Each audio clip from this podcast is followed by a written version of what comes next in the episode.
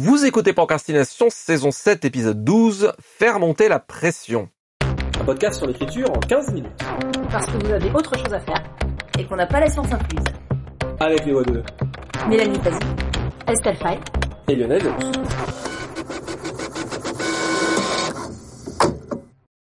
Vous n'êtes pas dans un show sur la mécanique des fluides ou les autocuiseurs, mais bel et bien dans Procrastination sur l'écriture et donc faire monter la pression la menace sur des personnages.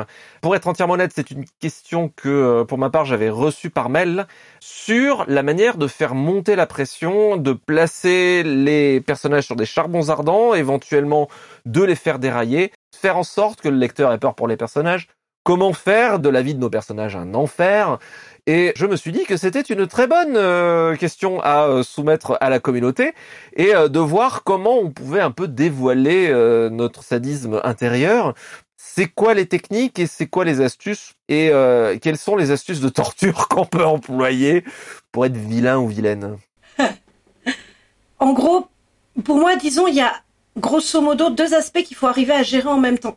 C'est-à-dire, à la fois, il faut qu'il y ait une progression qui soit logique et cohérente.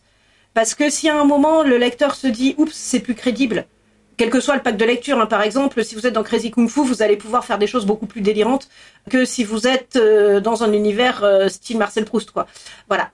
Mais bref, donc une progression cohérente, toujours garder la cohérence de votre récit.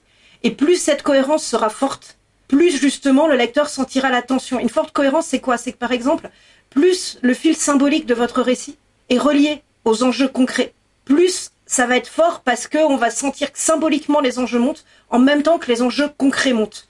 Et par exemple, euh, donc euh, si vous avez un vétéran de la guerre du Vietnam euh, qui peu à peu va être poussé à l'extrême, si tout ce qu'il y a autour c'est relié à ça, à ce que lui a perdu, à ses syndromes post-traumatiques, aux souvenirs de la guerre ou comment elle est traitée, etc., plus tout ça, ça sera relié avec ce qui lui arrive concrètement.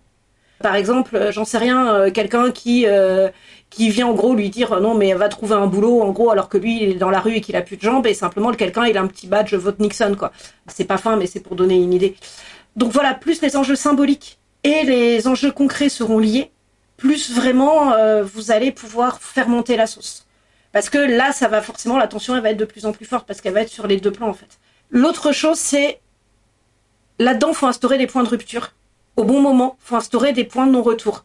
Il y a un moment vous avez assez travaillé votre progression pour que tout à coup il puisse arriver, paf, l'événement inattendu mais pourtant cohérent qui va taper là-dedans. Et ça vraiment, ça va être le point de non-retour. Ça va être le truc qui va faire basculer votre héros. Mais comme vous aurez installé, héros au sens protagoniste, hein, mais comme vous aurez installé tous les triggers de votre protagoniste avant, comme vous aurez montré à quel point les nerfs de votre protagoniste et ses nerfs symboliques, ils ont été usés, usés, usés, il va y avoir même un petit truc qui tout à coup va faire dérailler. Et il faut avoir des points de non-retour. Et ça, souvent, en fait, dans les premières versions de manuscrits des jeunes auteurs, c'est une chose qui manque. C'est-à-dire qu'il faut vraiment qu'il y ait des événements après lesquels votre héros réagisse de telle sorte qu'il ne peut pas revenir en arrière. On ne pourra pas revenir à l'état d'avant. En gros, l'inverse de l'attention, c'est le modèle des Simpsons. C'est-à-dire qu'à chaque fin d'épisode, bah, on revient à l'état d'avant de, Springfield, en fait, et puis la famille, elle est toujours réunie il n'y a rien qu'à bouger. Même si ça bouge un peu au fil des saisons, mais vous voyez le principe. Et donc, vraiment mettre des points de non-retour et des points de non-retour où vous montez, montez, montez les enjeux, ça c'est hyper important. Et à la fois avoir donc votre cohérence qui avance doucement d'un côté et des points de non-retour et par moments des cassures violentes, c'est ça qui va faire que ça va marcher. Et en fait, c'est des questions de gestion de rythme. Pour le coup, euh, c'est vraiment, vous avez la petite musique qui monte doucement et tout à coup, vous allez avoir le PAM Mais le PAM, il va être quand même intégré dans le morceau. Parce que sinon, on décroche et on n'y croit pas. Et après le pas, on peut pas revenir à la petite musique d'avant et on va revenir à une variation. Mais une variation qui elle-même va en donner une autre et ça va plus jamais être la même chose. Et ça, vraiment, faites attention à passer des barrières. Et enfin, que vraiment les actions de votre héros aient des conséquences, un prix à payer sur lui. Et où on sente que ce prix à payer, plus il va avancer, plus il va être élevé, moins il pourra revenir en arrière. Et les films de chute libre, par exemple, où le héros est en chute libre, c'est ça. C'est qu'il va commencer par s'aliéner, ses amis, ses potes, la police va aller contre lui il y a un moment, on se doute bien que finalement, il n'y a plus que le suicide à la fin. Quoi. Et ça, c'est les films de chute libre. En gros, où le héros pète un câble et puis euh, fait des actions tellement plus violentes qu'à la fin, de toute manière, il est perdu. Mais toutes ces actions quand même violentes, elles vont être justifiées par le fait euh, ou que, par exemple, il veut revoir sa famille ou j'en sais rien, euh, ou qu'on lui a tué son chien, etc. Donc ça peut être des tout petits justificatifs à la base. Vous n'avez pas forcément besoin d'un enjeu qui paraisse énorme à la base. Ça va pas forcément être sauver le monde, quoi. Mais avec un enjeu très concret, très fort symboliquement pour le héros, et donc à la fois une progression bien gérée et des coups de tonnerre, des points de non-retour bien placés dedans. Là, normalement, vous avez un truc efficace, vous avez un truc qui déboîte.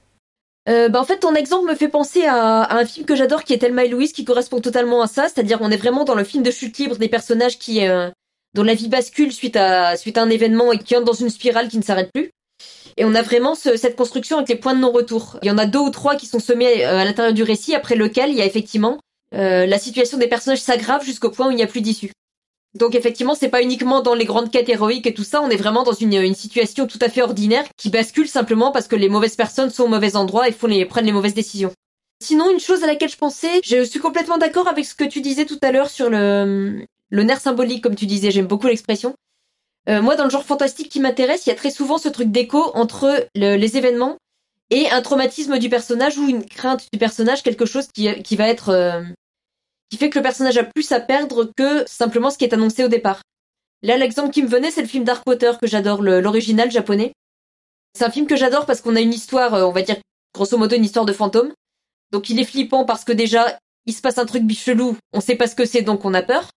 Mais en plus, on est dans la situation d'une mère célibataire, qui, une mère divorcée qui s'occupe de sa petite fille, qui a elle-même une situation d'abandon maternel. Et il y a énormément de petits éléments qui sont posés qui nous laissent penser que soit il va arriver quelque chose à la petite fille, soit on a presque une espèce de malédiction de, drame original qui se répète et on a peur que, que, même si les personnages échappent à cette euh, à la menace du fantôme, qu'il y ait une situation d'abandon qui se reproduise comme si c'était une autre malédiction en parallèle de la malédiction représentée par le fantôme. Et je trouve que le film est extrêmement fort parce qu'on a peur à différents degrés. On a peur du fantôme, mais on a très très peur de ce qui peut arriver à ce lien mère-fille. Et on sait qu'il va se passer quelque chose parce que euh, le thème a été amené de telle manière qu'on sait qu'il a une incidence sur le récit. Donc on sait que quelque chose va se reproduire, et le film est terrifiant pour ça aussi. Et sinon, une chose qui marche aussi très bien, c'est la suggestion. Là, typiquement, ce récit-là euh, fonctionne sur la suggestion, la suggestion que il va se passer quelque chose en dehors de l'histoire de fantôme que je vous raconte. Si je peux rebondir 30 secondes bah, sur l'exemple que tu donnais de Darkwater, il y a aussi quelque chose qui permet bêtement de faire monter les enjeux, c'est l'empathie justement. Et c'est d'avoir des liens avec les personnages, des choses qui nous permettent malgré tout, même quand c'est des persos qui vont très loin, de quelque part euh, pouvoir avoir un lien avec eux, une manière de les comprendre. Et justement, aussi, une partie de l'attention peut venir, quand tu parles de la suggestion, il y a aussi tout l'inconnu. Les forces qu'on ne peut pas comprendre ou les forces qui nous dépassent ou qui vont trop loin par rapport à ce que nous on ferait. Et c'est vraiment la confrontation des deux, en fait. C'est des choses parfois très quotidiennes ou très familières, prises dans des choses très inconnues. Et donc, nous, on se projette en tant que lecteur, en tant que spectateur dans ces choses familières, et on a quand même cet inconnu autour qu'on n'arrive pas à saisir. Et il y a tout ce qu'on n'arrive pas à saisir. Et après, quand tout ce qu'on n'arrive pas à saisir revient à des sentiments humains finalement très forts ou des, des craintes très obscures, ça c'est la fin de Darkness par exemple de, de Balaguero, où il y a à la fois donc euh, les personnages dans l'obscurité, mais il y a aussi le lien du grand-parent petits-enfants qui est très glauque. Et les deux ensemble, ça donne la. Euh, je pensais à un cas de figure qui est même encore pire sur la question de l'empathie c'est un récit où on a des personnages qui est euh, où on est une double empathie, c'est-à-dire pour différents personnages qui à un moment donné se retrouvent dans des situations telles que leur but, leurs objectifs ou le, les choses qui peuvent les affecter sont contraires. C'est-à-dire qu'une situation va blesser l'un ou l'autre. Une situation inextricable, c'est que de toute façon l'un ou l'autre va en souffrir. Il me semble, mais si je dis pas de bêtises, parce que j'ai lu il y a très longtemps, que c'était un des moteurs d'Eliot Al-Rassan de Guy Gabriel, qui avait, il y avait quelque chose de cet ordre-là on s'attachait à différents personnages où on peut avoir un récit où des personnages sont ennemis, par exemple. Et on comprend les deux, on a de l'empathie pour les deux, et on s'attache aux deux, et on sait que de toute manière, ça se termine mal, mais on ne sait pas pour lequel. Donc là, c'est deux fois plus pervers. Je pense que quand on parle en termes de protagonistes et d'antagonistes, oui, il faut quelque part qu'on puisse avoir de l'empathie pour chacun d'entre eux. Comme ça, on, quelque part, on peut aussi euh, ressentir la menace sur je parle même pas d'antagoniste, je parle d'un récit qui aurait différents personnages euh, mais sur le même plan et à un moment donné, les événements vont nous amener à des situations inextricables, des dilemmes, soit inextricables pour un personnage, soit inextricables dans le sens où l'un ou l'autre nécessairement va, va être détruit par ça. Là, on, arrive un petit peu finalement aussi, je trouve, sur les enjeux de la tragédie presque et de l'inéluctable, qui me paraît voisin mais un peu tangent à l'aspect de pression et de menace, de torture de personnages, même si la tragédie en, en fait partie aussi. C'est marrant, Estelle, tu parlais tout à l'heure, euh, au tout début, tu euh, disais que dans les jeunes manuscrits, des fois ça manque de points de non-retour. Il arrivé de voir l'inverse, c'est-à-dire des points de non-retour, mais auxquels il manque cette présentation, ce nerf symbolique, cette montée dont tu parlais au début. Évidemment, il faut les deux. Ça marche pas l'un sans l'autre. Et c'est un truc justement auquel euh, il me paraît qu'il est pertinent de faire attention, c'est que c'est vraiment les deux composantes sont nécessaires pour que, euh, comme tu disais, la progression soit à la fois euh, inéluctable et qu'on voit pas venir le moment où tout casse. Dans mes propres notes et ma propre préparation, je tombe évidemment sur la même chose que vous, mais avec un classement totalement différent. Parce que des histoires de pression et de menaces, derrière, forcément, a une question d'enjeu, en fait. C'est que les actes ont des conséquences qui peuvent être terribles. Je les avais classés comme ça par ce qui me paraissait en facilité de traitement. Pour moi, le plus facile, c'est les enjeux qui sont universels. La mort, la douleur, celle des proches, etc. Mais qui restent lettres mortes si on ne les incarne pas si c'est pas rattaché à un enjeu, à une incarnation des personnages, bah ça reste ça reste très abstrait. Ce qui veut dire que derrière le travail qui me semble être pertinent de faire, c'est comment ensuite on rattache ça au personnage. Comment ces enjeux-là peuvent devenir personnels et s'incarner d'une manière très particulière et très personnelle et humaine pour le personnage. Ce qui veut dire qu'il y a des failles sur lesquelles on peut presser comme un ou une acupuncteur fou. Pour moi, la dimension la plus qui va derrière et qui est finalement la plus difficile, mais qui est peut-être la plus féconde en, termes de création, c'est en quoi cela se rattache au personnel pour l'auteur et l'autrice. C'est tous les trucs classiques du fantastique où on va taper dans ses propres peurs, ses propres craintes, et on va canaliser ça à travers euh, à travers l'écriture et euh, leur donner euh, nos stress, nos angoisses, et puis ou évidemment de faire travailler l'empathie de l'auteur-autrice en regardant le monde et en arrivant à voir en quoi des enjeux qui nous touchent peut-être pas personnellement, on peut les rattacher à notre personnel pour en faire un truc universel, qui est un truc qu'on développe souvent. Et puis la le dernière étape, c'est euh, bah, c'est simplement de montrer quoi. C'est c'est là où toute l'importance, toute l'originalité et toute la voix de la dramatisation va avoir toute son importance bah, pour montrer ces trucs-là. Comment le faire vivre Et pour ça, c'est un outil parmi tant d'autres. Mais il y a un outil que donne Elisabeth George dans euh, Mes secrets d'écrivain, Right Away, que je trouve intéressant. C'est elle parle du besoin fondamental, du core need des personnages. Et en fait, elle parle de alors je sais pas comment ça a été traduit en français, mais la pathological maneuver, la manœuvre pathologique, c'est-à-dire comment le personnage va réagir, péter un câble, quand son besoin fondamental est contrarié Quels sont les ressorts auxquels il ou elle va avoir accès ou euh, auxquels il va plutôt faire appel pour gérer la frustration de son besoin fondamental, qui peut être des ressorts extrêmement profonds et puissants psychologiquement? Si on bloque ça, en gros, en quoi euh, notre personnage va vraiment euh, dérailler? Et se livrer peut-être à euh, chercher des solutions qui vont pas forcément être productives ou bonnes, ce qui permet évidemment à la dramatisation de partir en vrille aussi. C'est pas du tout euh, contradictoire avec tout ce que vous avez dit, c'est juste c'est rigolo parce que finalement j'ai l'impression que j'ai un peu redit ce que vous avez dit. Tout simplement c'est une autre grille en fait, c'est une autre manière, euh, c'est un peu orthogonal. Pas dans les mêmes termes. Moi je voulais juste ajouter une chose, c'est par rapport à la question de l'empathie et aussi par rapport à la question des points de non-retour, faire très attention à doser parce que euh, moi j'ai souvent lu un conseil qui m'agace qui est pour qu'on s'attache à un personnage ou qu'on ait peur pour lui, il faut qu'il lui arrive plein de malheurs tout le temps. En gros, je schématise. En tant que lectrice, moi ça me sort au bout d'un moment ça ça anesthésie quelque part l'empathie qu'on peut avoir et on a juste envie euh, qu'il passe sous un bus et qu'on passe à autre chose. Non, euh, je viens de dévoiler mon côté le plus cruel avec les personnages, pardon. Moi je trouve que c'est plus intéressant de d'amener de manière j'allais dire de manière subtile, ça dépend des récits mais il faut faire très attention à ce qu'au bout d'un moment on ne tombe pas soit dans le ridicule, soit dans quelque chose qui va qui va engourdir l'empathie du lecteur. Il faut faire attention à ne pas en faire trop en fait. Au bout d'un moment, c'est grotesque ou c'est Enfin, je me souviens d'un livre avec une héroïne badass qui frôlait la mort par arrêt cardiaque trois fois en deux chapitres. La troisième fois, j'ai ricané parce que c'était juste pas possible. C'est un exemple un peu extrême. Bah en fait, justement, moi j'avais euh, trois euh, petit conseil pour là-dessus rebondir et à peu près c'est tout ce que j'avais à dire sur le sujet, mais ça rejoint le premier ce que tu disais. C'est après, oui, de doser parce que le problème c'est que si vous partez très fort, en plus vous avez plus de cartouches pour la fin. Donc au début, il faut pas partir trop fort pour garder des cartouches aussi.